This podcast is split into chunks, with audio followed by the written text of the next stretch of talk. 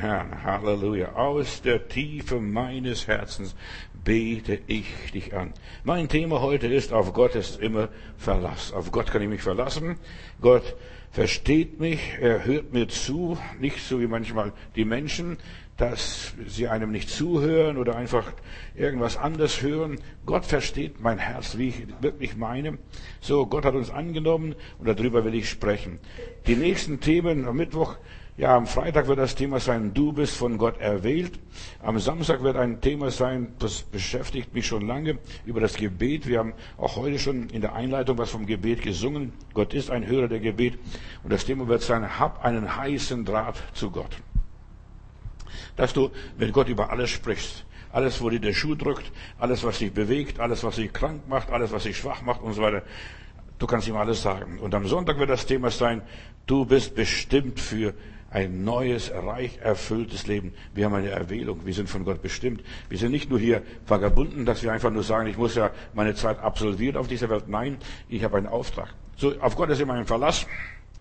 Wenn Gott sich etwas vorgenommen hat, das führt er auch aus ist es egal, was das ist. Also er ist souverän, er hat alle Macht.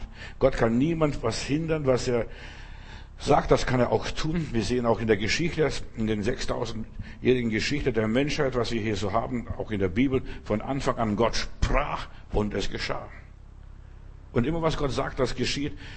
Aber es muss immer von ihm gesprochen sein, von ihm angesagt und angekündigt werden. Gott ist ein, ein mächtiger Hund, äh Gott, und hat alles in der Hand. Ja, er hat alles in der Hand, er hat alle, alle Kontrolle. Er spürt, was uns fehlt. So wie ein Hund, der spürt die Spur in unserem Leben. Er entdeckt das, was wirklich ist, wo geht es lang. Gott hat eine Nase für dein Leben. Er spürt hier, hier ist eine Krankheit im Anzug. Er spürt das und das geschieht jetzt im Augenblick hier. Er hat alles in der Hand. Er kontrolliert alles. Ich lese in Jesaja Kapitel 46, Vers 10. Da heißt es, der ich von Anfang und das Ende verkündige. Ich sage alles, was geschieht, von Anfang bis zum Ende, von all das her. Ja, ist alles ist vorausgesagt worden. Mein Ratschluss soll zustande kommen und all mein Wohlgefallen werde ich tun. Gott, ich sage, ich, was ich zusage, das werde ich tun heißt, hab Mut, hab Mut mit Gott zu sprechen, auch in schwierigen Zeiten. Sag ihm alles, auch wenn du nicht alle Gebete erhört bekommst, sag ihm alles. Auch wenn du manchmal übertreibst und manchmal den Mund zu voll nimmst, red mit ihm, sag ihm alles und er wird schon raussortieren, was gut und nützlich für dich ist. So, Gott sorgt für dein persönliches Leben, auch für die ganze Welt. Er hat alles in seiner Hand. Wir brauchen uns nicht so viel zu sorgen. Wie geht's jetzt weiter mit mir? Also ich sorge nicht um mein Leben. Mein Leben ist ausgesorgt, schon geplant. Ich werde am Sonntag darüber sprechen. Wir sind von Gott erwählt. Da muss ich nicht mehr krampfhaft anstrengen. Ich muss jetzt was für mich tun. Ich kann Gott loben, ich kann Gott preisen, ich kann Gott anbeten, ich kann ganz entspannt sein. Ich muss sagen, oh Herr, heile mich, Herr, hilf mir, Herr, steh mir bei, Herr, gib mir das und Herr, mach das in meinem Leben. Nein, Gott hat schon alles für mich vorgeplant, vorgesorgt und alles schon in die Wege geleitet. Gott wird nie von den Dingen überrascht, die in meinem Leben geschieht. Weißt du, bei, er kommt nie in Verlegenheit. Er wird nie ratlos und sprachlos.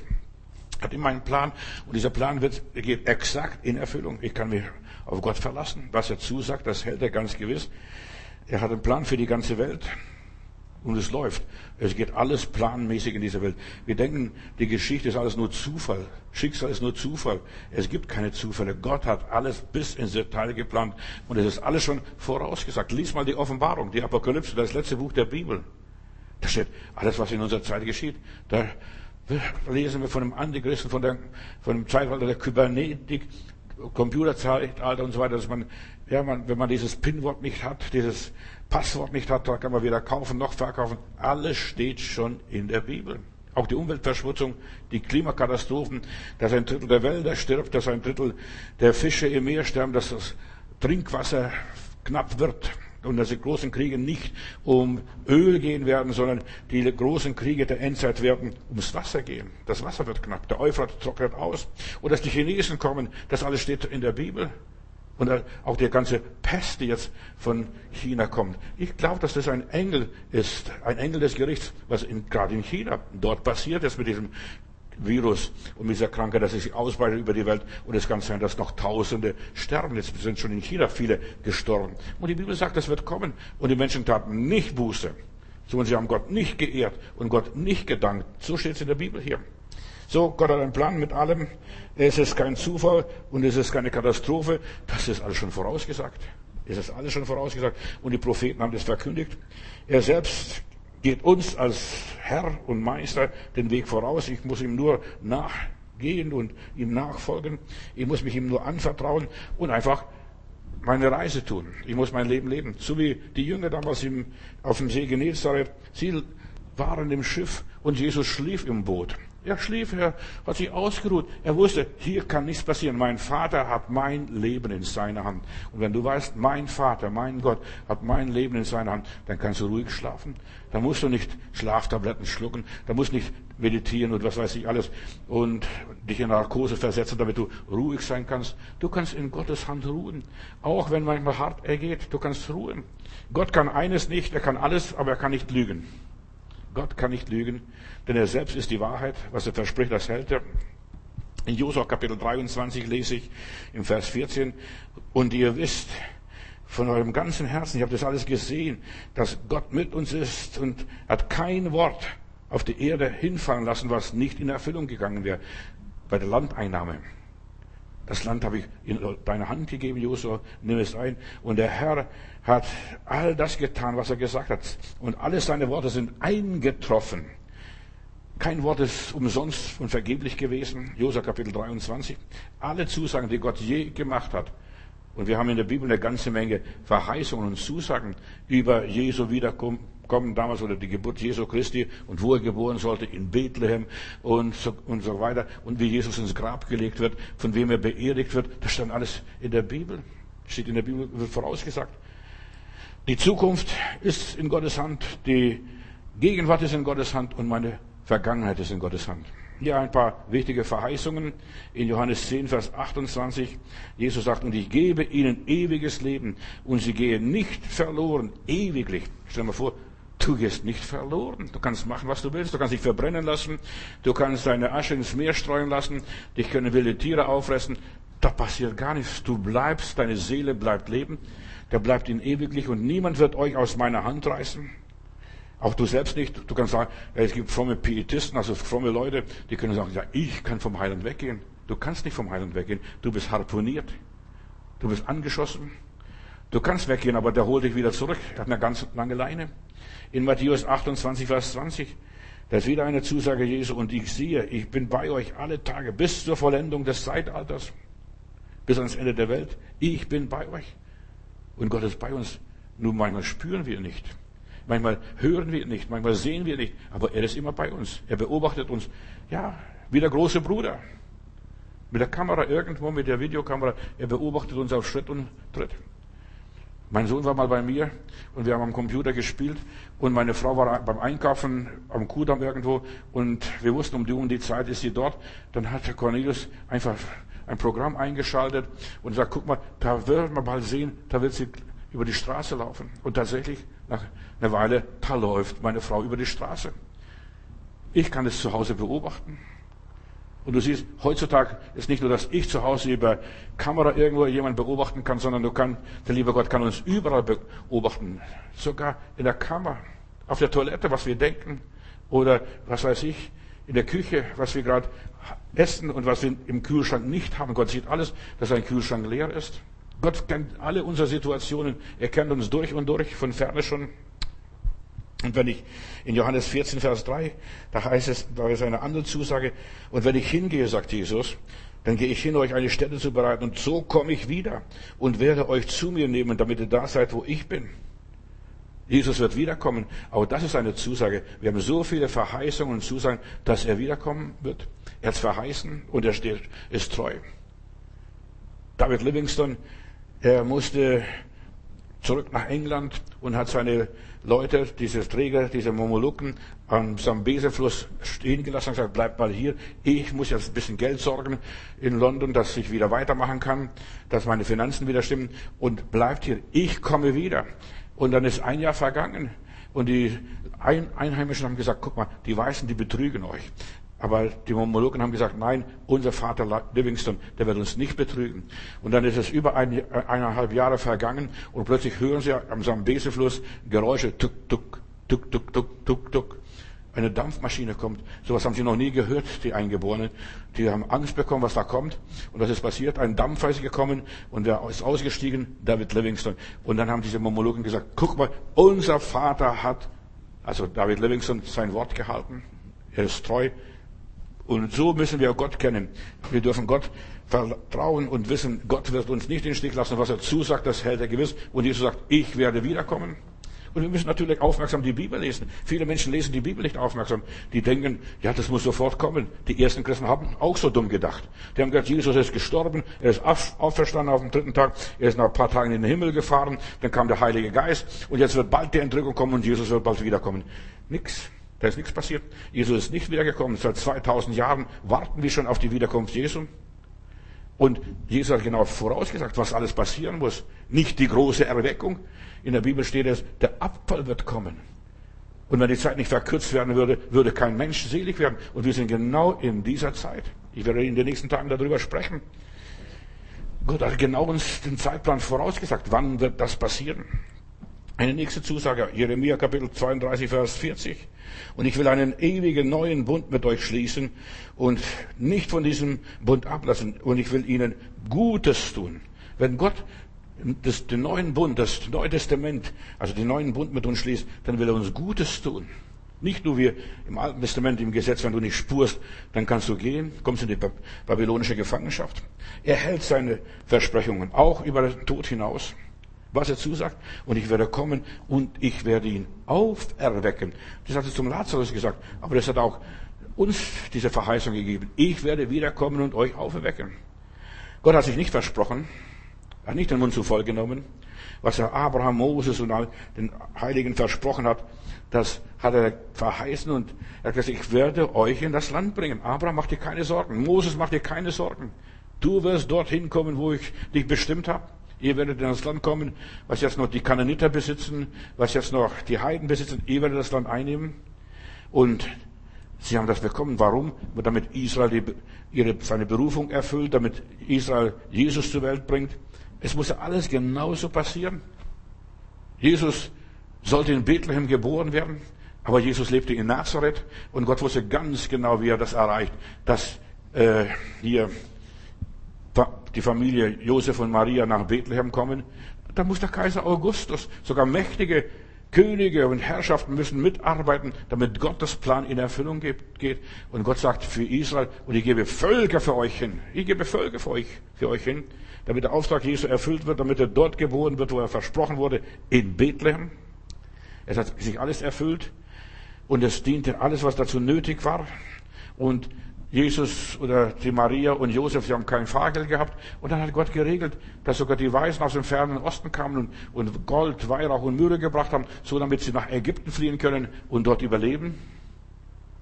Gott hat alles wunderbar vorbereitet. Wir müssen nur ein vorbereitetes Leben leben, auch als Christen. Wir müssen uns keine unnötige Sorgen machen, wie geht es mit uns weiter. Gott weiß die Details und die Kleinigkeiten von unserem Leben. Und als Jesus da war, ja, er wusste ganz genau, was passiert. Die werden mich ablehnen. Es war vorausgesagt in der Bibel, dass er kam zu den Seinen und die Seinen nahmen ihn nicht an. Das Volk, das im Finsternis lebt, sah ein großes Licht und die waren da ja, ablehnend und sie wollten Jesus auslöschen aus dem Volk, aus, aus, aus ihrem Volk. Er sollte ja ein Fremdling sein und was ist passiert? Sie wurden ausgelöscht. Der Tempel wurde zerstört. Jesus hat vorausgesagt, da wird kein Stein auf dem anderen bleiben. Und was ist passiert? 70 nach Christus, als Titus kam, da wurde dieser Tempel niedergerissen und sie wurden zerstreut in alle Herren Länder, wie auch immer. Und die Juden wurden zerstreut, weil sie den Auftrag Gottes erfüllt hatten. Sie hatten den Auftrag Gottes erfüllt, Jesus in diese Welt zu bringen. Und solange sie Gott gedient haben, hat Gott ihnen sehr viel Gutes getan, sie gesegnet und so weiter. Und jetzt hat er sie unter alle Völker vermischt. Warum? Damit die Juden genauso gerettet werden, wie die Heiden auch, wie alle anderen Völker auch. Es gibt keinen extra Erlösungsweg für die Juden, nur nebenbei, weil manche Christen glauben, Israel hat noch extra Weg. Nein, es gibt keinen extra Weg für Israel. Israel muss genauso Jesus annehmen wie du und ich und sich taufen lassen und erfüllt werden mit dem Heiligen Geist, das, die haben keine Ausnahme. Gott macht keine Ausnahme. Sie sind allzumal Sünder und Mangel des Ruhmes Ob die Juden sind oder die Griechen sind aus den Nationen, aus den, aus den Heidenvölkern, sie müssen den Weg gehen der Buße, der Umkehr, der Sinnesänderung, der Heiligung und dergleichen. Sie haben Gott verlassen und Gott hat sie verlassen. Sie haben ihren Gott gekreuzigt, Jesus gekreuzigt. Aber die Treue Gottes ist, niemand geht verloren, auch nicht der Jude. Auch der Jude kann durch Jesus Christus gerettet werden. Als Israel Jesus ablehnte, kamen furchtbare Gerichte über sie, kam Leid und Elend, kam die Vertreibung, Verfolgung und bis zum Holocaust. Wir können über Holocaust denken, was wir wollen. Holocaust war das Endresultat, das schreckliche Ereignis der Ablehnung Jesu Christi. Und die haben das Gleiche durchgemacht, was Jesus am Kreuz durchgemacht, im Holocaust. Tausende von Juden, Millionen sind da hingerichtet worden. Und jetzt muss sich der Jude bekehren. Und es wurde auf die Sammlung Israels vorausgesagt, weil manche Leute denken, Israel muss, muss noch einmal versammelt werden oder gesammelt werden aus allen Sprachen, Völkern und Nationen. Aber liest mal Apostelgeschichte 2. Aus allen Völkern waren die Juden zu Pfingsten in Jerusalem. Und wir hören unser, das Wort Gottes, die herrlichen großen Taten in unserer Muttersprache. Aus 17 verschiedenen Nationen waren die Juden in Jerusalem versammelt als die Apostel predigten und als die 3000 Buße taten und sich bekehrten, sich taufen ließen. Also es gibt keinen extra Weg der Erlösung. Jetzt macht Gott keine Ausnahme mehr. Jetzt muss sich jeder einzeln bekehren, egal wo er herkommt, wo er abstammt, ob er Jude ist oder Grieche oder Römer oder Deutscher ist, spielt keine Rolle. Paulus sagt, es gibt jetzt keinen Juden mehr und keinen Griechen mehr. Alles andere sind nur noch Folklore-Clubs wenn sie jetzt nur noch sagen, ich bin das und ich bin das. Genauso wie die Sorben hier. Das ist auch so voll Glory, sie sprechen ihre eigene Sprache. Gott sagt, ich setze den Bund fort. Den Bund, den neuen Bund. Wir leben jetzt im Neuen Testament. Gott will jetzt, dass allen Menschen geholfen wäre und nicht nur ein paar Exklusiven, ein paar Auserwählten, einfach Besonderen von einer besonderen Rasse. Nein, Gott will, dass allen Menschen geholfen wäre. Jesus starb für alle Menschen auf dass alle, die an ihn glauben, nicht verloren gehen, sondern ein ewiges Leben haben. Gott hat die Menschheit nicht aufgegeben. Das ist auch eine Zusage Gottes. Gott ist treu. Er sagte, und der Nachkomme Eva, das wird der Schlange den Kopf zertreten. Gott hat die Menschheit in seiner Allmacht geschaffen, in seiner Liebe geschaffen, aus dem Herzen heraus geschaffen. Ja, das war kein Unglück und kein Zufall, als der Sündenfall passierte. Manche Leute denken, es war Sündenfall, das war sein Unglück, der Teufel hat die Menschen verführt, sie und so weiter. Das war alles vorgesehen und geplant, von Gott geplant. Und Jesus kam in diese Welt und starb am Kreuz und er hat das Gefängnis gefangen genommen, den Fluch beendet, den Auftrag Gottes erfüllt, der Schlange den Kopf zertreten und das Versprechen Gottes erfüllt, der Schlange den Kopf zertreten. Und jetzt leben wir im neuen Bund. Der Starke ist gebunden, der hat nichts mehr zu melden. Und Gott hat einen neuen Bund mit uns geschlossen durch Jesus Christus. Und durch Jesus ist alles eingetroffen, das, was vorausgesagt wurde, was von den Propheten geweissagt wurde. Die Propheten haben das verkündigt im Voraus und die Apostel haben das bestätigt. Das ist so geworden. Ein deutscher Informatiker hat die Prophezeiung der Bibel studiert und im Computer reingegeben und hat festgestellt, es gibt 3600 3268 äh, erfüllte Prophezeiungen, die er in der Bibel gefunden hat. Bis ins Detail hat jedes Wort durchgearbeitet und so weiter, von der Zerstreuung Israels bis zur Geburt Jesu in Bethlehem und zu seinem Tod und zu seiner Grablegung. Alles Wichtige wurde vorausgesagt, auch für uns Menschen in unserem Leben. Die Sinnflut wurde vorausgesagt, 120 Jahre voraus. Die Zerstörung Sodoms wurde vorausgesagt. Abraham hat es erfahren, bevor er soweit ist. Dann hat er für den Lot gebetet, für seine Neffen dort in, in Sodom und Gomorra. Die Entstehung der Gemeinde wurde vorausgesagt. Alles wurde vorausgesagt, bis ins Detail. Und der Abfall der Gemeinde, dass die Lauheit, in die Christenheit kommt, weißt du, zuerst Feuer und Flamme und dann, ja, die erste Liebe ist erkaltet. In Jesus hat sich Gott mit den Menschen fest verbündet und fest verwachsen, verwirkt. Gott löst seine Versprechungen immer ein. Und deshalb ist es so wichtig, dass du ein Wort von Gott hast. Herr, sprich mir ein, sprich ein Wort zu mir und ich, mein Knecht werde gesund. Oder ich werde gesund. Sprich nur ein Rema-Wort Gott zu mir. Sein Wort ist wie Regen, steht in der Bibel, der vom Himmel fällt auf die Erde und es bringt seine Frucht und es wird ausrichten, was zu er sendet. Selbst wenn dein Leben Wüste ist. Ich bin mit einer Reisegruppe mal in Israel gewesen und dann erzähle ich, jetzt fahren wir durch die Wüste Juda Und da haben wir einen Bruder aus Ostberlin dabei gehabt. Und er sagt, ich sehe gar keine Wüste, da ist alles grün. Und dann sagt der Leiter, unser Reiseleiter, aber das hat vor zwei Wochen geregnet. Hier hat es geregnet. Und die Wüste grünte, als der Regen fiel. Die Wüste grünte. Und wenn der Segen Gottes über unser Leben kommt, beginnt die Wüste an zu grünen. Mein Lehr kommt nicht, mein Wort kommt nicht leer zurück. Es richtet aus, wozu ich gesandt habe. Gott hält seine Verheißungen in 2. Korinther Kapitel 1, Vers 19 und folgende Verse, da lese ich, denn durch den Sohn Jesus Christus, den Sohn Gottes Jesus Christus, sind alle Verheißungen Ja. Durch Jesus sind alle Verheißungen in der Bibel, alles, was du in der Bibel findest, ob es für dich ist oder für die anderen ist oder für die Welt ist oder für wen es auch immer ist, alle Verheißungen sind Ja. Und wir sagen nur Amen. Neulich habe ich euch gepredigt, was Amen ist. Amen ist nur ein Wort, so ist es, so sei es, so soll es sein. Und wir sagen Amen dazu. Denn alle Verheißungen Gottes in Jesus Christus, ja. Da brauchst du keine neue Bestätigung durch den Heiligen Geist. Die sind alle schon besiegelt, diese Verheißungen. Die sind klipp und klar, schwarz auf weiß. Das, sie stehen in dem Evangelium, da muss es nur nachlesen. Und wir sagen Amen, Amen, Amen, yes, Lord. Gottes Verheißungen sind Garantien, so wie eine, eine Garantie, wenn du etwas kaufst. Du kriegst eine Garantie für zwei, drei Jahre. Und wenn du hier Jesus aufnimmst, hast du Garantie für den Rest deines Lebens. Du wirst nicht verloren gehen. Du wirst ewiges Leben haben. Das ist dir versprochen. Und versprochen ist versprochen. Eine Garantie gilt. Und jetzt pass auf. Eine Garantie gilt, solange wir die Bedingungen einhalten regelmäßig pflegen, regelmäßig das machen, sich an die Betriebsleitung unter Anleitung halten, weil du bewahrt hast, dass mein Wort, das Zeugnis meines Wortes will ich dich auch bewahren vor der weltweiten Versuchung. Wenn du dich nicht an der Bibel hältst, brauchst nicht um Gottes Bewahrung bitten. Du wirst nicht bewahrt. Aber wenn du dich an der Bibel hältst, ans Wort Gottes hältst und das tust, was er gesagt hat, du wirst bewahrt werden. Du musst den Garantieschein aufheben. Das ist so wichtig, dass du so ein Stück Papier hast. Hier steht's, ich garantiere Ihnen. Und so weiter. Und viele Leute haben ihr Garantieschein verschlammt, deshalb gilt es auch nicht. Du solltest hier vom Wort Gottes wissen, hier steht es geschrieben, der Herr hat es mir versprochen. Er hat versprochen, rufe mich an in der Not, ich will dich erretten. Oder heilen, oder was auch immer es sein mag. So. Viele haben keinen Garantieschein mehr. Die haben keine Heilsgewissheit mehr, kein Zeugnis des Heiligen Geistes. Sie haben nicht diese innere Gewissheit, Gott hat mich angenommen, Gott hat mir meine Sünden vergeben, ich bin Kind Gottes. Im Psalm 89, Vers 34, da heißt es, aber meine Gnade will ich nicht von ihm wenden und meine Treue nicht brechen. Gott hält seinen Bund. Die Frage ist, halten wir den Bund? Ein, ein Vertrag besteht immer auf Gegenseitigkeit. So du mir, so ich dir.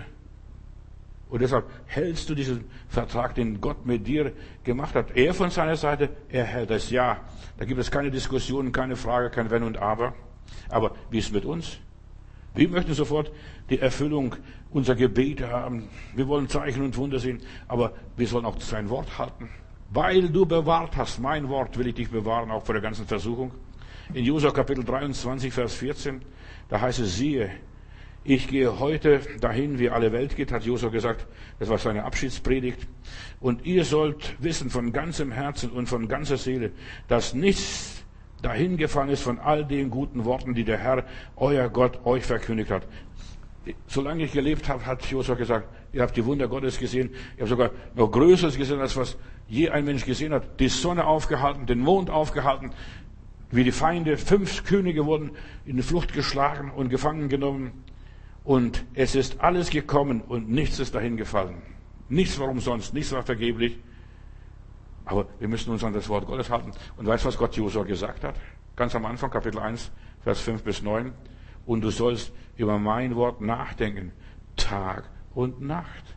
Du sollst nachdenken, meditieren, Tag und Nacht. Wie viele Leute haben aufgehört zu meditieren? Meditieren ist, dass ich nachdenke, dass ich meine Gedanken anfülle, dass ich so voll von Gott bin. Und dann heißt es, und es wird dann nichts dir unmöglich sein. Aber wir sind oft noch gar nicht so weit. Wir haben noch viele andere Dinge im Kopf. Gott hat den Menschen ewiges Leben versprochen. Ich will ganz schnell nur da durchgehen, was Gott alles versprochen hat und was auch sein wird. Und das kannst du nicht abschaffen. Da können die Kommunisten auftreten, da können, können die Faschisten auftreten, die Atheisten auftreten, da können die Christen auftreten, da können die Heiden auftreten, da kann auftreten, wer da will. Die können nicht abschaffen. Jeder Mensch hat ewiges Leben. Auch wenn die Sekten kommen, es gibt manche Sekten, die sagen, mit dem Tod ist alles zu Ende. Nur die Gerechten leben weiter. Nein, bei Gott leben alle Menschen weiter. Alle Menschen. Bloß die Frage ist, wo? Wo, wo lebt er weiter? Und hier 1. Johannes Kapitel 2, Vers 25. Und das ist die Verheißung, die er uns gegeben hat, dass er uns verheißen hat, das ewige Leben. Gott hat versprochen, ewiges Leben. Auch wenn der Mensch gesündigt hat. Auch wenn er sagte, wenn, des Tages, wenn du von dieser Frucht essen wirst, des Tages wirst du sterben. Der Mensch ist sterblich geworden. Er ist nicht gestorben. Glaubt doch nicht, dass der Mensch sofort tot umgefallen ist, nachdem er in einem Apfel oder Banane oder Feige gebissen hat. Nein, da lebten Leute noch 969 Jahre. Des Tages wirst du sterblich. Du baust mehr und mehr ab. Du nimmst mehr und mehr ab. So. Der Mensch hat ewiges Leben von Gott aus gesehen. Und wenn wir sterben, wir, wir kommen von Gott und wir gehen zu Gott. Das ist unser Weg. Gott hat das, kann das Unmögliche tun. In Lukas 18, Vers 27 lesen wir, was bei den Menschen unmöglich ist, das ist bei Gott möglich. Und ich kenne Leute und ich habe selber schon erlebt, dass manche unmögliche Situationen durch Gott gemanagt wurden. Gott hat es getan. Was bei Menschen unmöglich war. Ich denke nur an einen Jungen, Steffen heißt er, äh, aus Güglingen, der war der Landwirtschaftsmaschinenmechaniker, der hat zu viel Luft im Traktorreifen reingepumpt und der Reifen ist geplatzt. Und, und eine, ein Teil von dem Reifen ging ihm an die Augen, wurde seine Augen, eine Pupille ist ausgelaufen und er wurde blind eingeliefert in Heidelberg ins Krankenhaus.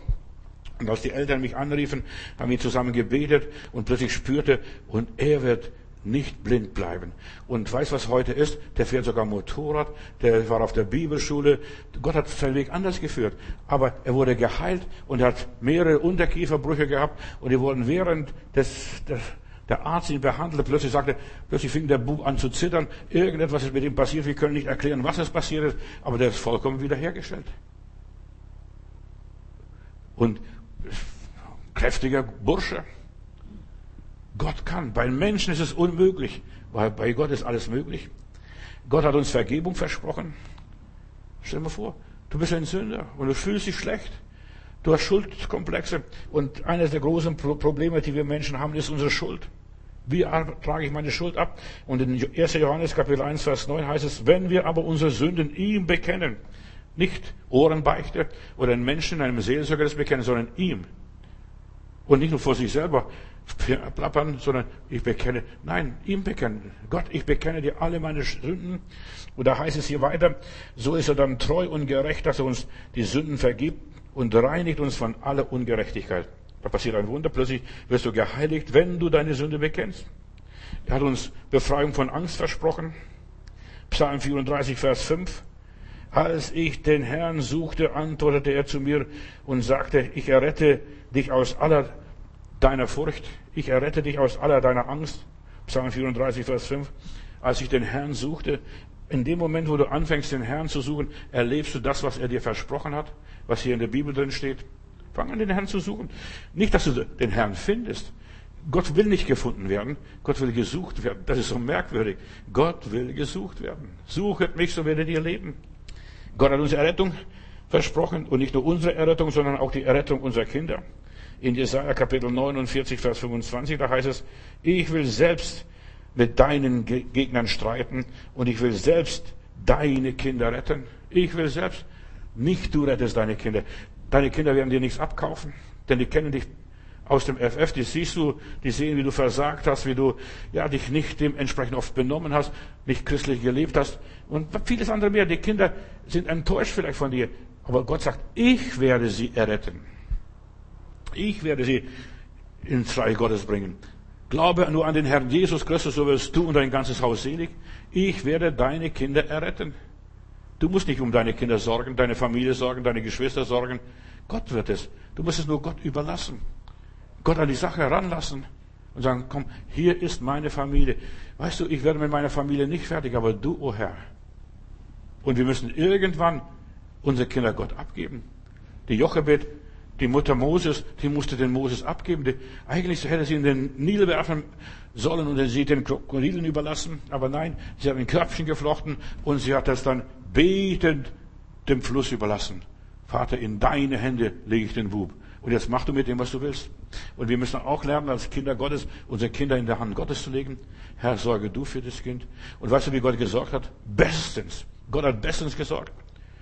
Da findet die Prinzessin, des Pharao, die Tochter des Pharao, findet das Kind und nimmt sich das Kind an. Ach so, ein süßes Büblein. Ich wollte schon immer ein Kind haben. Aber jetzt adoptiere ich dieses Kind. Und er wurde ein Sohn der Prinzessin genannt, wuchs auf dem Hof, Pharaonenhof auf und er wurde ein großer Mann, ein brauchbares Werkzeug in der Hand Gottes. Weißt du, Gott arbeitet ganz anders. Und was dann passiert, plötzlich, ja, ist die Miriam da am Strand und sagt, ja, ich weiß eine Frau, die ist jetzt gerade, hat gerade ein Kind entbunden, die hat noch Milch in der Brust und sie könnte diesen Jungen da großziehen. Das war die Mutter. Und du siehst, dann durfte sie, die Jochebe durfte den Moses großziehen. Gott gab ihr diesen Joses, diesen Moses zurück, bis er entwöhnt wurde. Manche, in der Bibel lesen wir, manche sind erst mit zwölf Jahren äh, entwöhnt worden. Stellen wir sowas vor, nuckelt immer noch an der Brust der Mutter. Entwöhnt wurde, bis er entwöhnt wurde. Gott gibt das Kind dann zurück und dann darf sie wieder das Kind auf dem, im Palast abgeben. Gott hat uns versprochen, alle unsere Bedürfnisse zu erfüllen. Alle unsere Bedürfnisse, und ich betone Bedürfnisse. Du, vieles, was wir uns wünschen, sind nicht unsere Bedürfnisse. Der, Kopf wünscht sich das, aber nicht das Herz. Alle unsere Bedürfnisse. Was sind eigentlich unsere Bedürfnisse?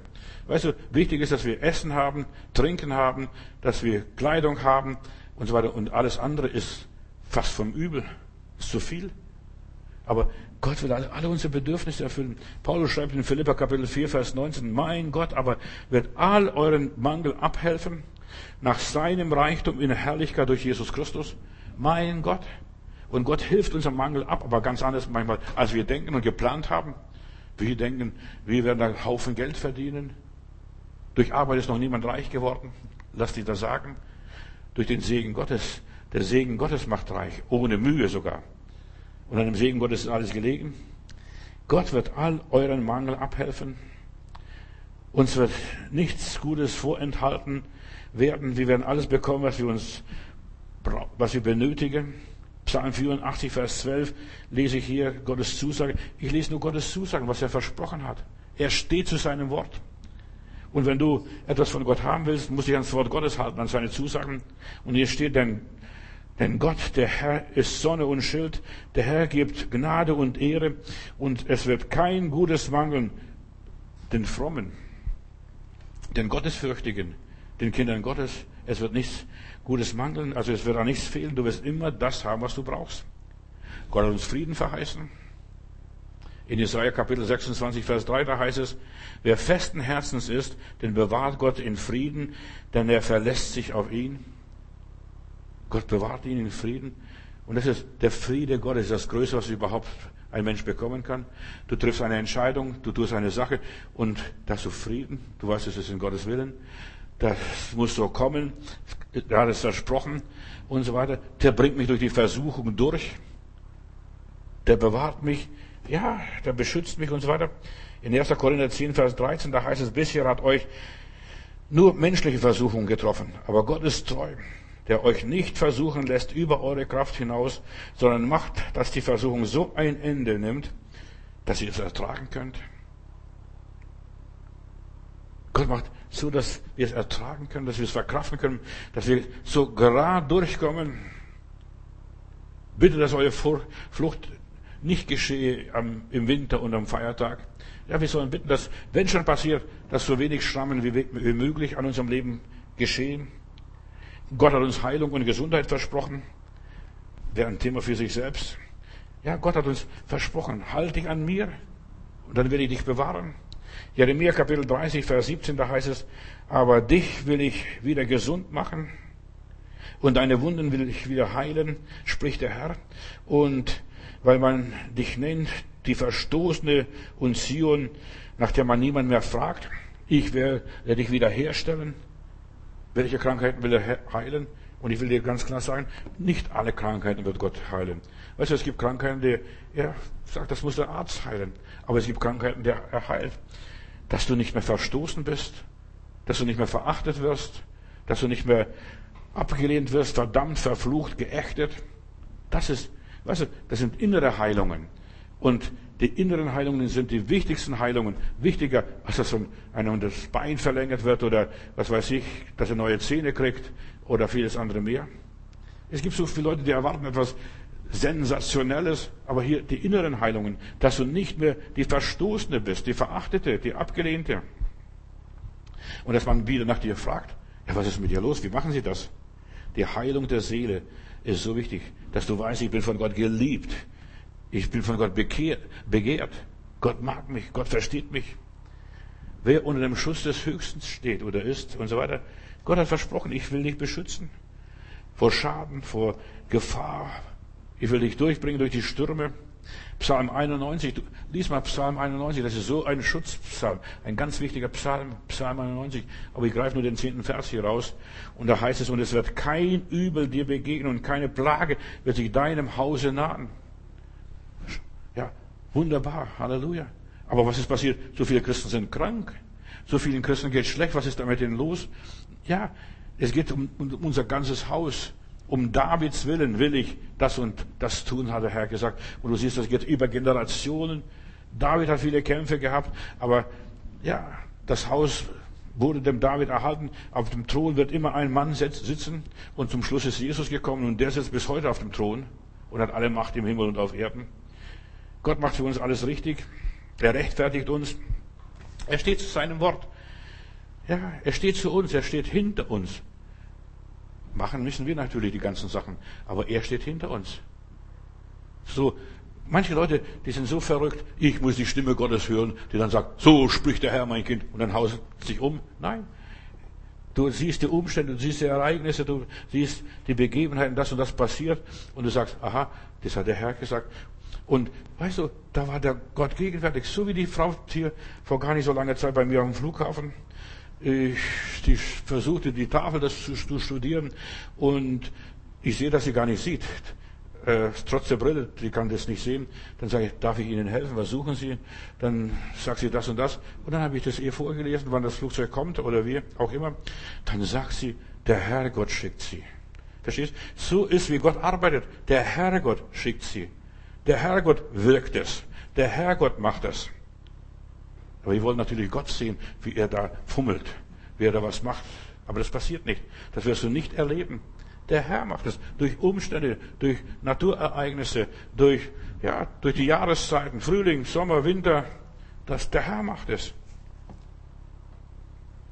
Dass dir kein Unglück begegnet, dass jemand sich dir in den Weg stellt, dass sich jemand beschützt und so weiter. Er streitet für uns und wir dürfen stille sein. Da ging der Moses dem Volke Israel voraus. Er teilte das Wasser und die sind trockenen Fußes hindurchgegangen. Jemand anders hat es gemacht für sie. Deshalb, wir denken immer, Gott muss gleich leibhaftig erscheinen. So, sowas erleben wir nicht. Denn die Offenbarung ist zu Ende durch Jesus Christus. Da ist Gott zum letzten Mal Fleisch geworden. Und jetzt passiert es einfach auf andere, ungewöhnliche Art und Weise. Ich werde diese Tage auch noch darüber sprechen. Aber einen heißen Draht zu Gott. Er sendet seine Engel. Und was sind seine Engel? Seine Engel sind dienstbare Geister, sind Naturkräfte, sind Naturgesetze, was auch immer. Aber kommt dann in diesen Gottesdiensten hier in der nächsten, zu den nächsten Themen. Im Psalm 84, Vers 13, da heißt es, der Herr Zebaoth, wohl der Menschen, der sich auf dich verlässt. Herr Zebaoth, wohl der Menschen, der sich auf dich verlässt. Einfach sich auf Gott verlassen. Gott sieht mich, Gott kennt mich, Gott versteht mich, ich bin sein Kind. Ich habe mein Leben dem Herrn Jesus gegeben kann ganz ruhig bleiben, ganz gelassen sein. Wer Gott vertraut, den umlagen Engel. Ich streife jetzt vielleicht ein bisschen schon als Vorspeise dieses Thema. Die Engel Gottes äh, behüten dich. Jedes Kind hat einen Schutzengel. Jedes Kind hat einen Schutzengel. Wir sind mal im Gottesdienst und unsere Tochter war im Hochbett und was weiß ich, irgendwie war die, die Latte nicht hochgezogen und wir haben Angst gehabt dann unterwegs, hoffentlich fällt sie nicht aus dem Bett raus und dann kommen wir nach Hause und sagen, Mama, glaub mir, was da passiert ist. Ein Engel war bei mir auf der Bettkante. Nicht die Latte, sondern ein Engel hat mich bewahrt, dass ich nicht aus dem Bett gefallen bin. Gott bewahrt die Kinder. Und die Kinder haben, alle, alle Kinder haben einen Schutzengel. Bei den Gläubigen, bei den Erwachsenen, bei den Frommen ist der Engel oftmals ausgewandert. Psalm 91, Vers 10, es wird kein Übel dir begegnen und keine Plage wird deinem Haus nahen wie. Gott wird dich behüten. Gott macht alles richtig. Gott ordnet unser Leben. Aber wie ordnet er? Durch Engel. Es sind himmlische Gewalten, es sind himmlische Mächte. Die Engel sind der verlängerte Arm Gottes. Und er wird seine Engel senden. Du kannst keinen Engel befehlen. Das sind die Esoteriker. Ja, die vermarkten sogar Engel, die verkaufen massenweise Engelchen, was weiß ich, aus Porzellan und so weiter. Und die versuchen Engel zu benutzen. Du kannst die Engel Gottes nicht verfügen. Gott muss die Engel befehlen. Und er wird seinen Engel befehlen. Das ist so arg wichtig, dass wir das verstehen. Sonst kriegen wir Teufel nach Hause und Dämonen. Engel sind himmlische Gewalten, himmlische Mächte. Durch sie hat Gott alles unter Kontrolle, beherrscht sie, regelt alles, lenkt alles, verteidigt uns durch die Engel. Heute Nacht stand der Engel Gottes bei mir, hat der Paulus gesagt. Heute Nacht. Gott ist der Herr über alle Engelheere. Und die Engel sind dienstbare Geister, ausgesandt den Heiligen zu dienen. Und die Engel Gottes halten alles zusammen. Weißt du, was du brauchst? Du brauchst Engeldienste. Und ich möchte dir noch eine Botschaft weitergeben. In meinem Herzen ist es gerade so. Weißt du, Engel sind das Personal Gottes. Sie möchten dich heilen. Gott heilt dich nicht. Jesus heilt dich nicht. Jesus kann dich gar nicht heilen. Er ist im Himmel. Er ist so recht in der Majestät Gottes. Weißt du, Jesus, manche Leute sind so dumm, manche Christen sind so dumm, die glauben, der Herr Jesus berührt den und tausend andere Leute. Nein, das macht der Herr Jesus nicht. Er wird seine Engel senden, die dienstbaren Geister. Aber die Christen glauben nicht an Engel. Viele, die meisten nicht, die überlassen es den Esoterikern lieber. Und die glauben das, aber viele Christen nehmen es gar nicht so wahr und an. Der Herr befiehlt seinen Engeln und die Engel und jeder, jeder Mensch hat einen Engel. Die Moslems sind noch viel frömmer als wir Christen. Die Moslems glauben, im Koran steht, über jede Pflanze steht ein Engel und er zieht sie hoch. Verstehst du? Über jede Pflanze. Und wenn schon jedes Körnchen und jede Blume und jedes Bäumchen einen Engel hat. Und deshalb, das, was jetzt in China passiert ist, das ist ein Zeichen, ein, ein Gerichtsengel ist dort losgelassen worden. Da so tausend jetzt an dieser Grippe erkranken, da sogar Schiffe stehen bleiben müssen im Meer und so weiter. Und die werden alle heulen, steht in der Bibel, in der Offenbarung. Die Kaufleute, was alles passiert, gefallen, gefallen, ist Babel. Das sind Engel. Die sind Engel am Werk. Und ich möchte betonen, wir Gläubige sollten wieder Gott bitten, Herr, sende deinen Engel, dass er mich berührt, dass er mich beschützt, dass er mir hilft, dass er mich heilt, dass er mich ans Ziel bringt, dass er mich bewahrt vor Dummheiten. Dieser Biliam hier, wenn ich an, den Biliam denke, an diesem falschen Propheten, der geht auf dem falschen Weg, will Israel verfluchen. Und was macht ein Engel Gottes? Der steht im Weg und er lässt den Esel nicht durch. Und der Biliam schlägt den Esel und schimpft den Esel und flucht und sagt, Esel, du dumme Esel. Und was ist passiert? Der Esel sagt, warum schlägst du mich? Ich kann nicht. Da steht ein Engel im Weg. Und wir brauchen auf unserem Weg einen Engel. Ich denke nur an Jesus. Nur an Jesus denke ich nur. Jesus, als er im Garten Gethsemane ringt, er wollte diesen Kampf allein kämpfen. Er wollte keine Engel benutzen und keine Engel gebrauchen. Er sagte, ich könnte sechs Legionen Engel anfordern. Ich könnte. Und was Jesus könnte, das kannst du auch. Ich könnte sechs Legionen Engel anfordern. Weißt du, wie viele Engel das sind? 72.000. Ich könnte 72.000 Engel jetzt anfordern. Die würden für mich streiten. Das sind göttliche Helden. Das sind Krieger.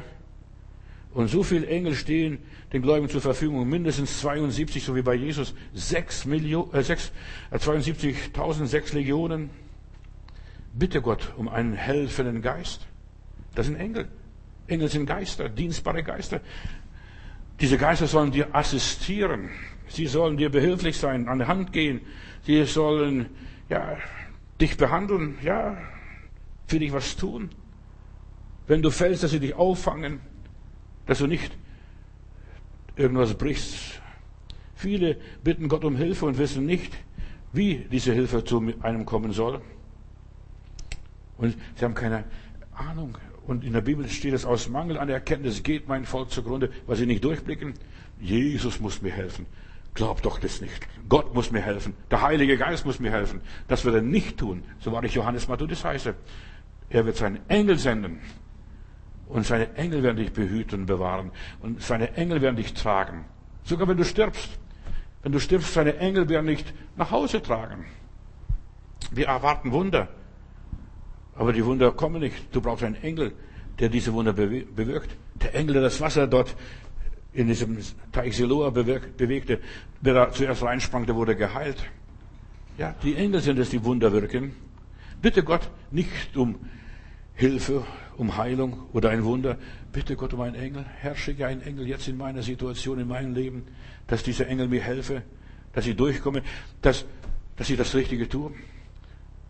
Ich habe hier bei einer Behörde in Berlin ganz am Anfang, als ich hierher kam, einen Fall gehabt. Ich habe denen geschrieben, ich brauche das und das und, und so weiter. Ich habe das gebraucht und die haben nicht geantwortet, nicht reagiert. Und ich bin, habe gedacht, jetzt gehe ich mal selber persönlich hin und versuche jetzt mit der Dame oder den Herrn zu sprechen, mit dem Sachbearbeiter zu sprechen, dass mein Fall gelöst wird. Und ich klopfe an bei dieser Stelle, da wo mein Buchstabe bearbeitet wird und mache die Tür auf und plötzlich fällt der ganze Stapel Akten runter.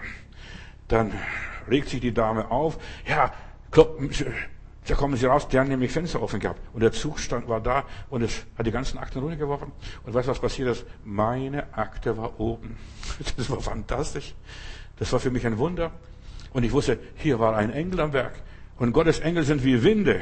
Glaub mir das.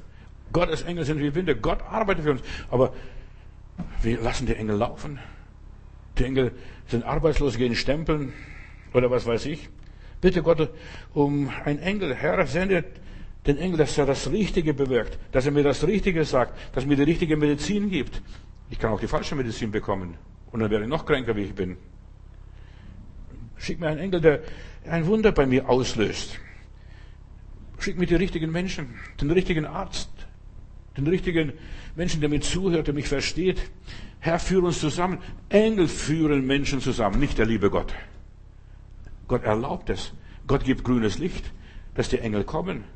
Aber wir brauchen, wir, und das ist das Einzige, wir brauchen Gottes Gnade, dass Gott sagt, ja, Gabriel, geh du mal runter.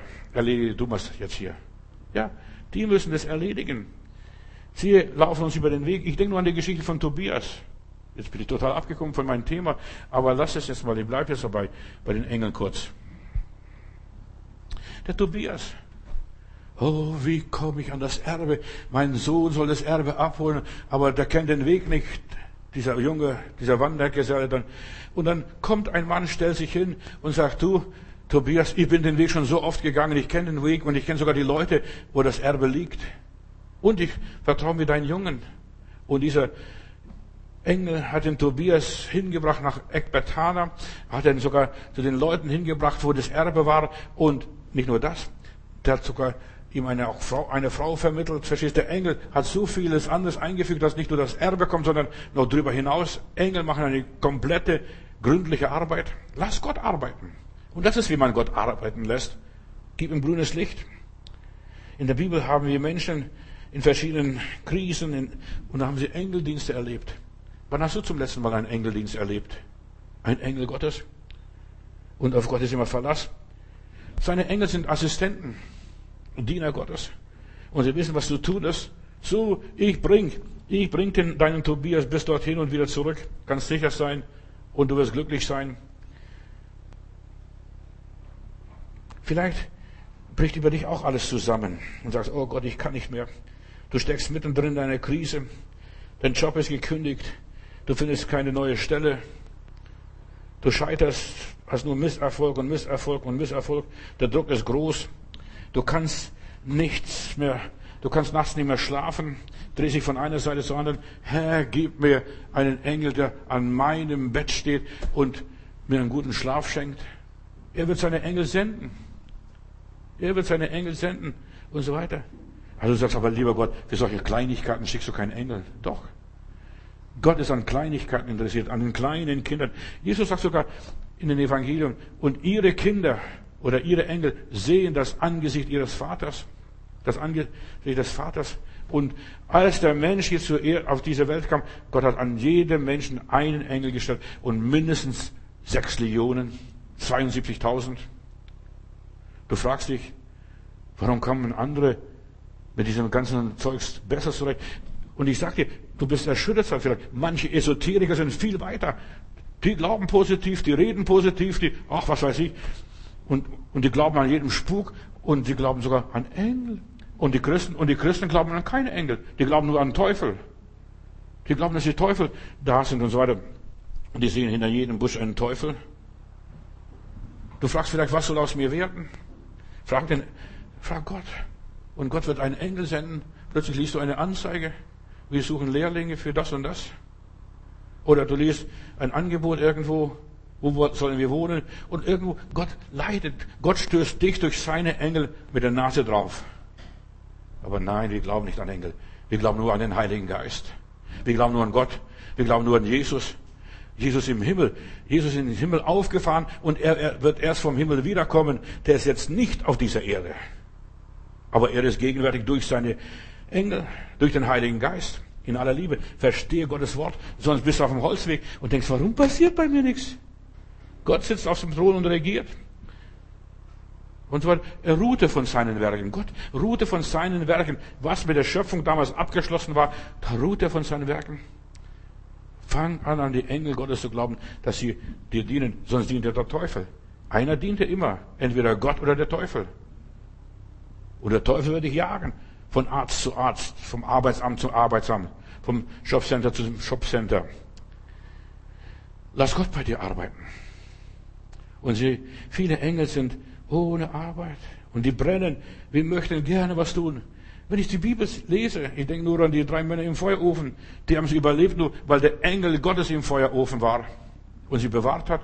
Der hat die Flamme ausgepustet und die haben gesungen und Gott gelobt und gepriesen. Engel sind immer dort, wo Gott gelobt und gepriesen wird. Oder Daniel in der Löwengrube. Die Löwen waren ausgehungert. Die wurden extra so gehalten, damit welche Leute beseitigt werden können, die nicht richtig spuren und, die, und als die anderen darunter geworfen wurden, die wurden zermalmt, noch ehe sie den Boden erreichten. So steht es in der Bibel. Und der Daniel, durch, ihren Glaub, durch seinen Glauben an Gott, Herr, schick einen starken, mächtigen Engel, der mich vor diesen Biestern bewahrt. Deshalb, Geschwister, ist es so wichtig, dass wir erkennen, dass Gott Engel uns zur Verfügung stellen möchte. In deinem persönlichen Leben, in deinem Studium, in deiner Aktion, was du egal machst. Die Engel gehen voraus und sie bereiten uns den Weg, so wie Gott dem Moses verheißen hat. Mein Engel wird dir vorausgehen und dir den Weg vorbereiten. Viele Menschen leben im Rat der Gottlosen. Das sind auch Engel. Rat der Gottlosen. Was sagen Sie zu meinem Problem? Was soll ich machen? Und so weiter. Wandle. Viele Menschen wandeln nicht im Rat Gottes. Und darum stecken sie in Verzweiflung. Wie soll es mit mir weitergehen? Bitte, Geschwister, betet für mich. Quatsch. Fang an, selber Gott zu bitten. Herr, schick mir meinen Engel, der für mich zuständig ist, der für mich, ja, auf mich angelegt ist. Gott hat, ja, viele Christen denken, Gott hat sich von mir abgewandt. Ich erlebe kein Wunder mehr, kein Zeichen mehr und so weiter. So viele Gläubige machen die Hölle durch und denken, ich habe noch nie das Angesicht Gottes gesehen, sein Angesicht vor mir verborgen. Ich bin von allen guten Geistern verlassen. Das redet man im Volksmund.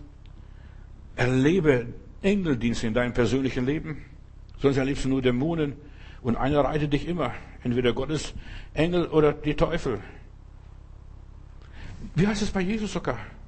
Nach der Versuchung, als der Teufel überwunden wurde und er sagte, nee, nee, nee, dann heißt es, und die Engel kamen und dienten ihm. Nicht Gott diente ihm, sondern die Engel dienten Jesus.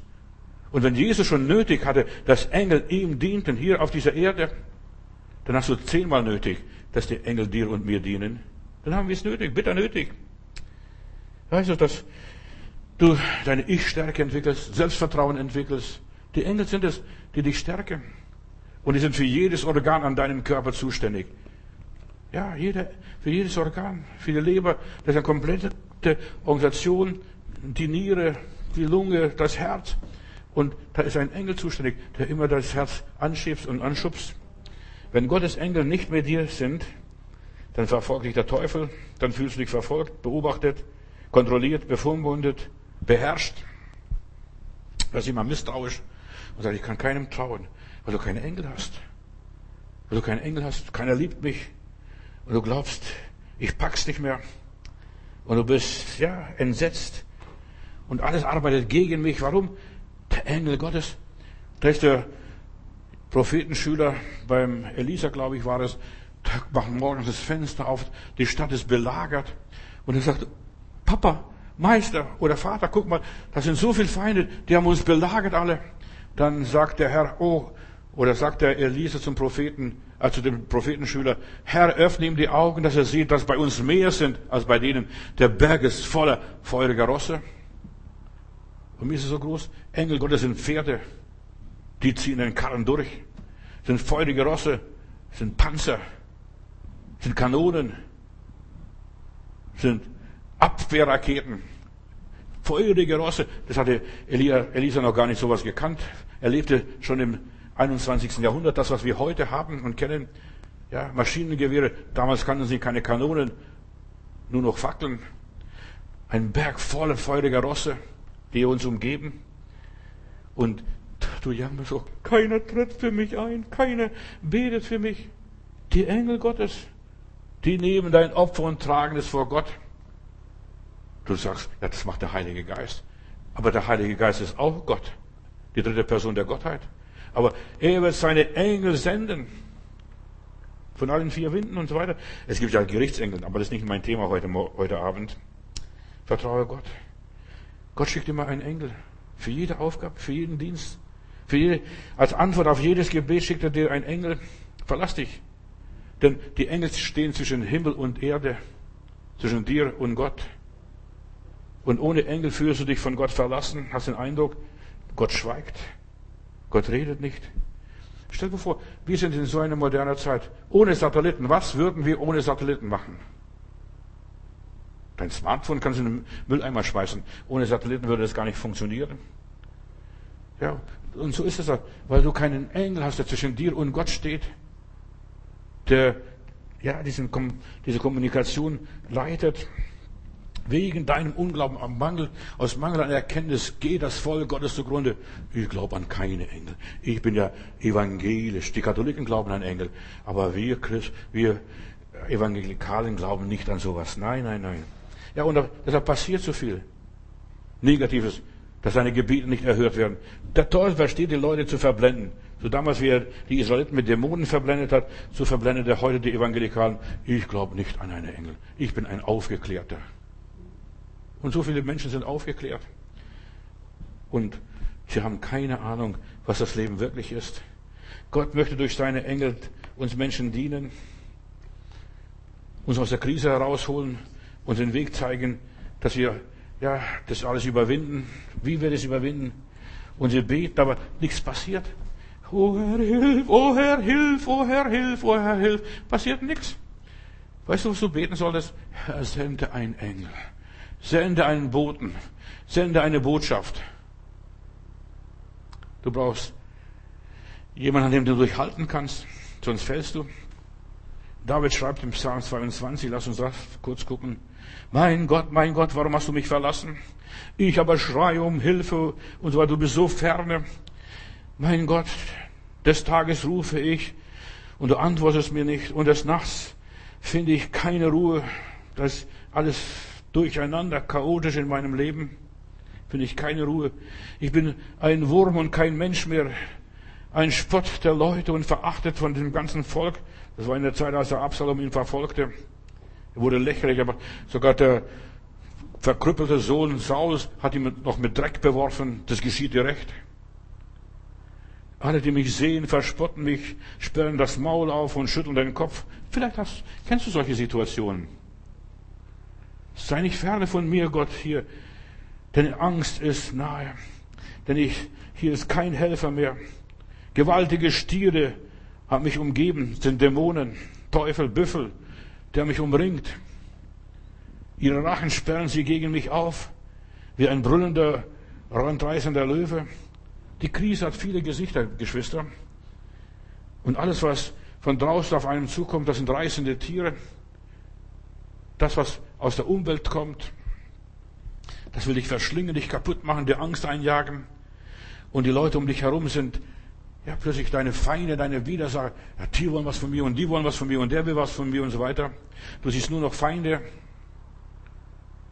Die Not hier beim David ist so groß und diese Not macht jeder Einzelne durch. Und der Teufel will, dass du kapitulierst. Aber heute Nacht war ein Engel Gottes bei mir, hat Paulus gesagt, und er stärkte mich. Der hat schon 14 Tage die Sonne nicht mehr gesehen. Weißt du?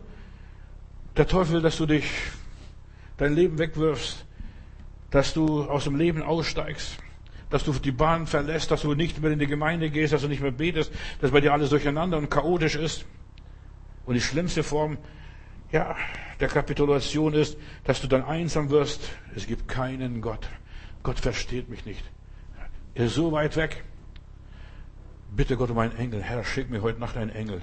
Schick mir, ja, in meiner Situation, wo ich nicht mehr weiterkomme, schick einen Engel. Die Leute haben keinen Engel mehr. Das ist so traurig. Christen, die leben blind in den Tag.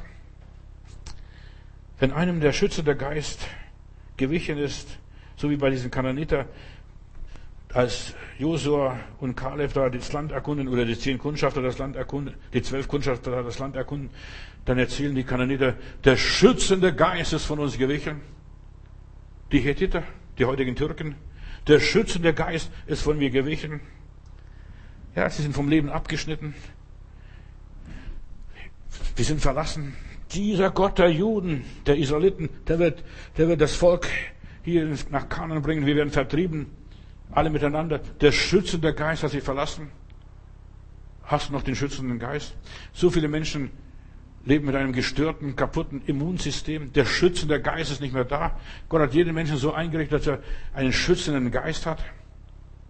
Der Engel Gottes. Gott umgibt mich von allen Seiten. Wie der Prophet sieht, ein Berg voll feuriger Rosse umgibt mich. Ohne der Gegenwart Gottes lebst du in Angst und Befürchtungen. Ohne der Gegenwart Gottes wirst du körperlich krank. Die Not macht dich krank. Ich blick nicht mehr durch. Ich blick nicht mehr durch. Und du wirst blind. Und du blickst absolut nicht mehr durch. Und David betet hier weiter im Psalm 22. Ich bin ausgeschüttet wie ein Wasser, wie ein Kübel. Bin aufgewühlt. Und da kommt alles hoch in mir. Alles, was früher in meinem Leben passiert ist, das kommt alles hoch. Und alle meine Gebeine haben mich zertrennt. Ich falle, da falle, ich falle auseinander. Plötzlich fällt alles auseinander. Meine Kräfte sind vertrocknet. Ich bin vertrocknet wie eine Tonscherbe. Und meine Zunge klebt mir am Gaumen. Und ich liege im Staub des Todes. Wie die Sinnflut überschwemmt mich das ganze Elend. Ja, du brauchst einen Engel Gottes, den schützenden Geist. Viele haben es noch nicht begriffen. Dieser Coach, dieser Betreuer, dieser Trainer unseres Lebens, das bin nicht ich. Ich mache das Leben nicht, sondern Herr, dein Engel, Gott und seine Engel. Gott befiehlt deinen Engel, dass sie mich coachen, dass sie mich trainieren, dass sie mich unterstützen, dass sie mir unter den Arm greifen, dass sie mir helfen. Und die Engel sind helfende Geister, von Gott ausgesandt, den Heiligen beizustehen. So steht es in der Bibel. Engel wollen dein Leben ordnen auf übernatürliche Art und Weise. Engel wollen dich, dir die Gegenwart Gottes bringen. Du vergiss es nicht, der Herr hat dich lieb. Der Herr ist mit dir. Der Herr will dich schützen. Gib nicht auf. Sei mutig und sei kühn. Josua, mach weiter. Gottes Boten haben eine Botschaft für dich. Sie wollen dir dienen. Höre die Predigen, auch die Predigten, auch die Predigt, die ich heute Nachmittag spreche. Auch das ist so eine Engelbotschaft. Du sagst ja, das ist der Pastor. Der spricht nur auf Band oder im Internet. Nein, das sind Botschaften. Ich möchte dich ermutigen. Höre, ich will dir Licht bringen in dein Leben. Wir kriegen immer wieder Post von Leuten, die uns schicken, deine Predigen ermutigen mich oder uns. Ja, heute haben wir, glaube ich, Peter, eine Nachricht bekommen aus Spanien irgendwo. Doch in Spanien hören die Leute die Predigt. Ja, und Gottes Wort kommt nicht leer zurück. Gottes Wort ist wie der Regen, der auf die Erde fällt und es bewirkt etwas Wunderbares. Der Glaube kommt aus der Predigt. Die Predigt ordnet das Leben. Und das sind Engelbotschaften. Das glaubst nicht an Engel. Doch. Irgendwie müssen sie rüberkommen. Engel sind göttliche Energie. Die Esoteriker glauben an den Spuk. Aber die Christen, die sind zu stolz daran zu glauben, weil der Teufel ihnen das ausreden möchte. Wie heißt es in der Bibel? Er sandte sein Wort und machte sie gesund. Höre die Predigten, höre das Wort Gottes und du wirst gesund werden. Du sparst dir Haufen Seelsorge, Haufen Ohren beichten und so weiter. Du bleibst ruhig und gelassen. Dein Leben normalisiert sich. Du kriegst die, deine Situation unter die Füße. Du stürzt nicht in den Abgrund, sondern Gott fängt dich auf. Seine Engel. Ich sage Gott, aber die Engel sind es, die das tun. Gott sagt, schnell! Michael, fang den auf. Manchmal werden deine Gebete verhindert. Guck mal, Daniel betet um eine Antwort. Er will eine Antwort wissen in seiner Situation. Wie geht's mit meinem Volk weiter? Wie geht's mit mir weiter? Und dann betet er und betet und sagt, lieber Gott, schon drei Wochen bete ich, da kommt nichts. Und dann kommt dieser Engel Gottes angerast und sagt, Daniel, ich konnte nicht so schnell kommen. Der Fürst von Persien und Medien hat mich aufgehalten. Engel werden oft verhindert. Der Teufel versucht zu verhindern, dass die Botschaft nicht rüberkommt, dass du ja nicht die Predigt hörst, dass du ja nicht mit dem Wort Gottes konfrontiert wirst, dass du ja nicht mit dem Bruder, der Schwester zusammenkommst, damit du ja nichts erfährst von der Gnade und Güte Gottes. Der Teufel will verhindern. Aber was Gott beschlossen hat, das kommt durch. Das kommt durch. Wenn es nicht durch dich, dann durch jemand anders. Was? Gott hat genug Botschafter. Gott hat genug Engel. Du kannst Gott nicht weglaufen. Bitte Gott, wenigstens um, nicht um sechs Legionen, das war der Heiland, aber du kannst um wenigstens um eine Legion Engel bitten, um 6000 Engel. Überleg einmal, 6000 Engel, die dich aus der Krise herausführen. In 2. Mose 23, Vers 23, da lese ich, denn mein Engel wird vor dir hergehen, hat Gott gesagt. Mein Engel, nicht ich. Ich werde dir nicht vorangehen. Aber mein Engel wird dir vorangehen und dich zu den Amoritern, Hethitern und Philisiter und die Kananiter und die Heviter und die Jebusiter führen und ich werde sie vernichten. Weißt in der Bibel ist es auch immer so, wir haben immer ein Problem in der Bibel. Als der Sohn nach Hause kam, wer hat das Kalb geschlachtet? Wer hat hier den Kuchen gebacken? Wer hat die Mahlzeit gemacht? Da steht nur der Vater, aber der Vater war nur der, Maßge der Auftraggebende. Die Mutter, die Knechte haben das gemacht. Und genauso ist es bei Gott. Gott gibt nur die Aufträge weiter, macht ihr das. Ihr habt freie Hand. Und in der Bibel heißt es, ihr habt nicht, weil ihr nicht bittet, weil ihr nicht glaubt, weil ihr gar nicht bitten wollt. Und es, weißt du, viele Menschen wissen, das war alles früher, früher, oh, früher. Das war herrlich, aber heute nicht mehr. Nein, Gott ist immer noch der gleiche Gott von damals. Es reicht nicht aus, nur zu wissen, wie man, aus der, wie man in die Krise gekommen ist. Es reicht nicht aus, dass man weiß, was für Krise es ist, was für Krankheit ich habe, was für Probleme ich habe und so weiter. Es reicht auch nicht aus, wie komme ich aus der Krise raus, sondern ich brauche einen Helfer, der mich aus dieser Krise herausbringt, der mich von diesem Selbstzweifeln befreit, der wieder alles gut macht. So wie beim Tobias, der bringt wieder alles zurück der dir deine Lasten trägt, der dir, dich aus dem Schlamassel befreit. Du brauchst jemanden, der dir hilft, der Löwenrachen verstopft oder der, der Feuerskraft auslöscht. Du brauchst einen Helfer. Die Beter der Bibel, die haben nicht nach Ursachen für ihre Krise gesucht. Und wenn sie schon gesucht haben, dann haben sie immer bei sich selbst gefunden. Ich habe es versagt, ich habe Fehler gemacht, ich hätte besser aufpassen sollen. Aber Sie haben dann Gott gebeten, Gott gefragt, Herr, hilf uns. Herr, hilf uns. Send uns Hilfe. Und unsere Hilfe kommt vom Himmel. Halleluja. Was macht mich krank? Mein eigenes Zutun zuerst einmal. Wenn ich mich hineinsteigere, wenn ich mich aufrege, wenn ich mich empöre, wenn ich gegen Gott rebelliere, das macht mich krank. Mein Verlust, ich, wenn ich es nicht verkrafte, ich sage, warum passiert das gerade mir, mein Gott? Die Entfremdung, von den Menschen um mich herum. Weißt du, überall sind meine Feinde, die lauern nur auf mich. Die warten, bis ich falle. Und dann geben sie mir noch den Todesstoß womöglich. Ja, Leute, die mich hassen und so weiter. Was macht mich krank? Du brauchst einen Engel, der sich dich vor dir stellt, der sich neben dir stellt. Der sagt, mein Kind, beruhige dich. Der Herr ist noch auf dem Plan. Hör die Predigt. Hier spricht ein Engel zu dir. Ich bin noch bei dir. Ich will dich nicht verlassen noch versäumen. Ich will dich bei deinem Namen rufen und so soll es mein sein, spricht der Herr. Wir reden im Auftrag Gottes als Diener Gottes. Was macht einen krank? wenn dein Vertrauen erschüttert ist, wenn du plötzlich Angst hast vor den Dämonen, was ich befürchtet habe, das hat mich getroffen. Angst, ich könnte meine Lebensgrundlage verlieren. Denk an den Hiob. Angst hat viele Gesichter. Und die Geister, die ich rief, die werde ich nicht mehr los. Wenn das im Bösen funktioniert, wie viel mehr im Guten, ihr Lieben? Herr, schick mir so einen guten, schützenden Geist. Schütz mir einen Engel. Und die Engel bringen den Heiligen Geist. Und in der Bibel heißt es vom Heiligen Geist, sie werden von meinem nehmen und euch geben. Die Engel nehmen von Gott, aus der Fülle Gottes und fügen dir und mir und uns das dazu, was wir alles brauchen. Du kannst dir selber nicht helfen. Ich kann mir selber auch nicht helfen. Und, aber er kann uns helfen. Du alleine kommst nicht hoch. Du brauchst immer einen Arzt. Die Gesunden brauchen einen Arzt, alle Kranken brauchen einen Arzt, die Gesunden nicht. Du brauchst einen Arzt, der dich wieder aufpäppelt, der dich aus dem teuflischen Netz befreit, in dem du dich verstrickt hast. Du kommst selber nicht hoch. Du brauchst Hilfe von außen. Und diese Hilfe von außen sind Engeldienste. Nicht nur ein bisschen zum Spaß und Vergnügen. So viele Leute glauben in der Esoterik zum Spaß und Vergnügen. Nein, um das Leben zu meistern. Herr, ich brauche, Herr, ich suche meine Hilfe nur bei dir. Aber die muss ja irgendwie kommen, übertragen werden. Ich kenne Leute, sie gehen in den Ruhestand und fallen in eine tiefe Depression. Oh, da gibt es zuhauf von diesen Leuten.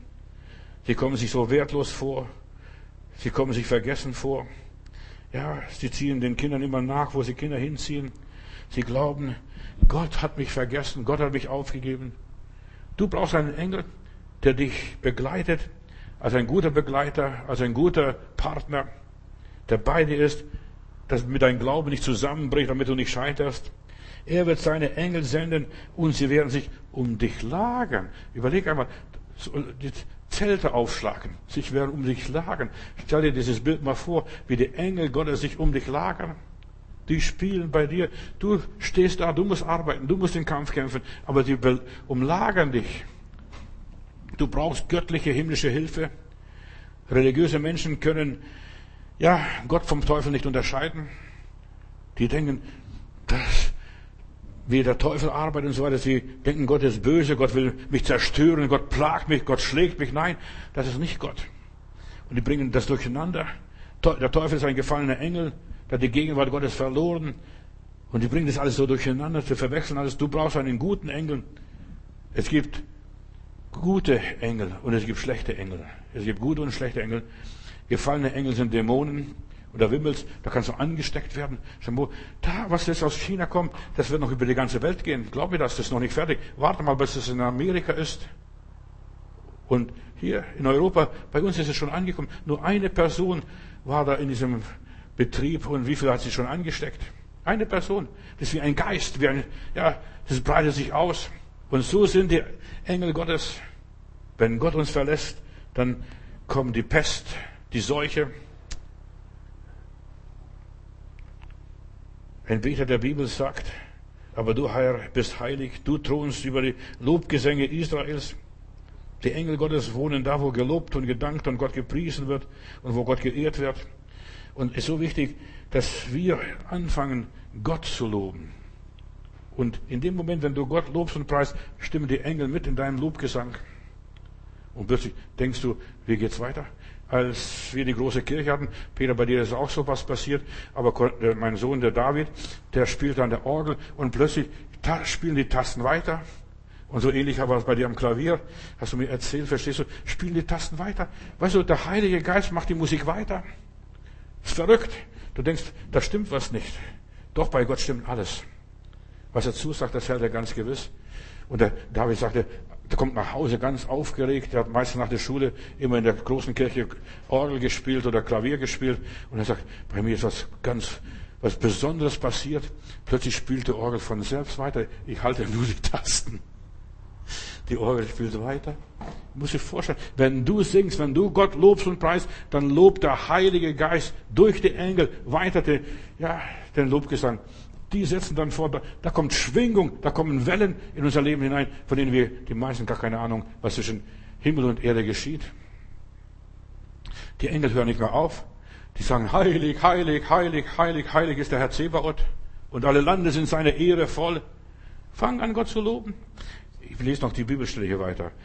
Zu dir schreien sie und sie wurden errettet. Sie hoffen auf dich und wurden nicht zustanden. Fang an, wende dich an Gott. Bitte Gott um, ja, einen guten Engel, der mich aufbaut, der mich ermutigt, der plötzlich, ja, bei mir im Zimmer steht. Ich weiß nicht, ob du sowas schon erlebt hast. Also, bei mir spukt's nicht. Ich glaube nicht an Spukgeister, aber ich glaube an göttliche Engel. Plötzlich steht der Engel da. Kriegst du Gänsehaut? Du denkst gar nicht, wie ist es? Weißt du, und du fühlst dich nicht mehr allein. Du weißt, Gott ist hier, sein guter Geist ist hier. Der Mensch in der Bibel, ja, der singt zuerst mal Klagepsalmen, sehnt sich nach Gott und so weiter. Herr, ich möchte wieder Kontakt mit dir haben. Und plötzlich ist eine besondere Kraft da. Du weißt gar nicht, was es ist. Du denkst, du bist unter Strom. Ja, ich erzähle nur, was ich erlebe. Weißt du, das, das wäre Seelenstrip, wenn ich noch weiter erzählen würde, aber ich will nur, nur dir ein bisschen zeigen. Du erlebst merkwürdige Dinge, was sich bei dir vorgeht. Plötzlich spürst du, hier ist jemand, ich bin nicht allein, ich sehe zwar niemand, aber ich weiß, Gott ist bei mir. Gott ist bei mir. Gott will mich halten durch seine Engel. Gott bewahrt mich. Gott heilt mich in meiner Krankheit, in meinen Plagen. Ich habe euch schon diese Geschichte erzählt. Bin in der Schweiz, fahre in der Schweiz es war Frühling, äh, aber das, das, Frühling war noch nicht ganz gekommen. Ich fahre, in, die Straßen waren schneefrei und eisfrei, aber ich komme aus einer Lichtung raus oder in, oder in ein Waldstück rein und plötzlich ist Glatteis auf der Straße und mein Auto fängt an zu schleudern und da ging es tief runter in die Tiefe und ich sage nur, Herr, ich konnte lang, gar nicht lang groß beten, kein Vater unser, kein was weiß ich. Ich konnte nur sagen, Herr, und plötzlich sehe ich zwei weiße Hände. Und weißt du, meine, diese zwei weiße Hände, die nehmen mein Lenkrad, drehen so hin und ich bin wieder auf der Straße. Habe ich gedacht, mein Gott. Weißt du, diese weißen Hände? Ich habe keine Macht über mein Lenkrad gehabt, so wie die Geschwister hier über Klavier und der Orgel in der Kirche. Plötzlich geht es weiter. Das, Lenk, das, das Lenkrad drehte sich und ich war wieder auf der Straße und ich bin nicht in den Abgrund gestürzt. Und das ist, wie Gott seine Engel sendet. Wenn du mit Gott lebst, du lebst in Sicherheit. Das kann dir keine Versicherung diese Sicherheit geben, als das, was Gott dir gibt. Gott ist treu. Er ist bei dir im Sturm. Er ist bei dir in deinen Plagen. Verlass dich auf ihn, auch wenn der Teufel mächtig wütet und dich erschüttert und erschreckt und dich in Panik bringt. Auch wenn es Zeiten gibt, wo du einfach warten musst. Oh, schon drei Wochen warte ich, da kommt keine Antwort. Schon vielleicht ein halbes Jahr. Oder vielleicht zehn Jahre schon. Ja, Herr, ich warte auf deine Nähe, auf deine Stärke, auf deine Rettung. Bleibe still. Warte auf Gottes Stunde. Warte, bis Gott einen Engel befiehlt, bis er einen Engel findet, den er zu dir senden muss und kann. Was es ist, Gott hat Engel genug, aber nicht alle Engel sind gerade bereit oder in der Lage. Lobe und preise den Herrn. Bete ihn weiter an und sag, Herr, ich weiß, du wirst deinen Engel senden und ich lese dann in meiner Bibel und ich will meinen Namen kunden, meinen Brüdern und ich will dich in der Gemeinde rühmen. Fang an, Gott zu rühmen in der Gemeinde. Erzähl, erzähl, ich habe Gott erlebt, ich war Gott nahe, nicht draußen. Erzähl deine intimen Erfahrungen mit Gott nur gläubigen Menschen, die Gott kennen und nicht den Ungläubigen. Die werden dich nicht verstehen, die werden dir den Vogel zeigen. Aber erzähl Menschen, die Gott kennen. Und selbst die, die Gott kennen, die sind gar nicht so weit. Erzähl Menschen nur, ich will dich rühmen in der Gemeinde. Preise Gott bei Menschen, die geistlich reif sind. Erzähl und sag, Pastor, guck mal, was ich heute Nacht erlebt habe. Oder was mir passiert ist. Schäm dich nicht. Je mehr du Gott rühmst, umso mehr erlebst du. Seine Wahrheit. Lieber Vater, ich danke dir dass ich zusammen dich hier loben darf in der Gemeinde, dich preisen kann, auch wenn ich ein bisschen abgekommen bin vom Thema. Herr, du siehst uns, du hältst zu uns und du wirst uns nicht verlassen, auch wenn wir manchmal so fühlen, als wenn wir im dunklen Tal des Todes wären, ja, im Todesschatten wandeln würden. Herr, du bist bei uns und wir wollen zu dir halten, egal, ja, wie es uns ergeht, auch wenn wir schwierige Dinge durchmachen müssen. Du führst uns aus der Gasse, Sackgasse, du wirst deinen Engel zu uns senden, der uns rausholt aus diesem ganzen Dilemma, wo wir drin stecken, wo wir nicht mehr weiterkommen. Herr, und du gehst wie bei dem alten Israel, beim Volk Israel, du gehst uns voraus durch die Wüste. Du warst schon überall dort. Du hast schon alles durchgemacht, all die Stationen. Herr, du kennst bestens unser Leben und du, auf dich kann man sich verlassen, lieber Gott. Ich danke dir, dass du unser guter Vater bist. Herr, dein ist die Macht, dein ist die Herrlichkeit und dein ist das Reich. Lob und Dank. Ich lobe dich, Herr Jesus, auch hier in dieser Gemeinde. Und Herr Jesus, wenn irgendwo Gottes Kinder sind, wo Hilfe brauchen, steh ihnen bei. Schicke ein Engel jetzt in Jesu Namen, Vater. Ich bitte dich, schick ihnen einen Engel. Ich kann ihnen nicht helfen, der Arzt kann ihnen nicht helfen, die Menschen können nicht helfen, die Gemeinden können nicht, einem nicht helfen, aber du kannst helfen. Du bist ein Helfer für die, die keinen Helfer haben und du wirst Helfer ihnen schicken und zukommen lassen. Halleluja, du wirst deine Engel senden. Preis Gott. Amen.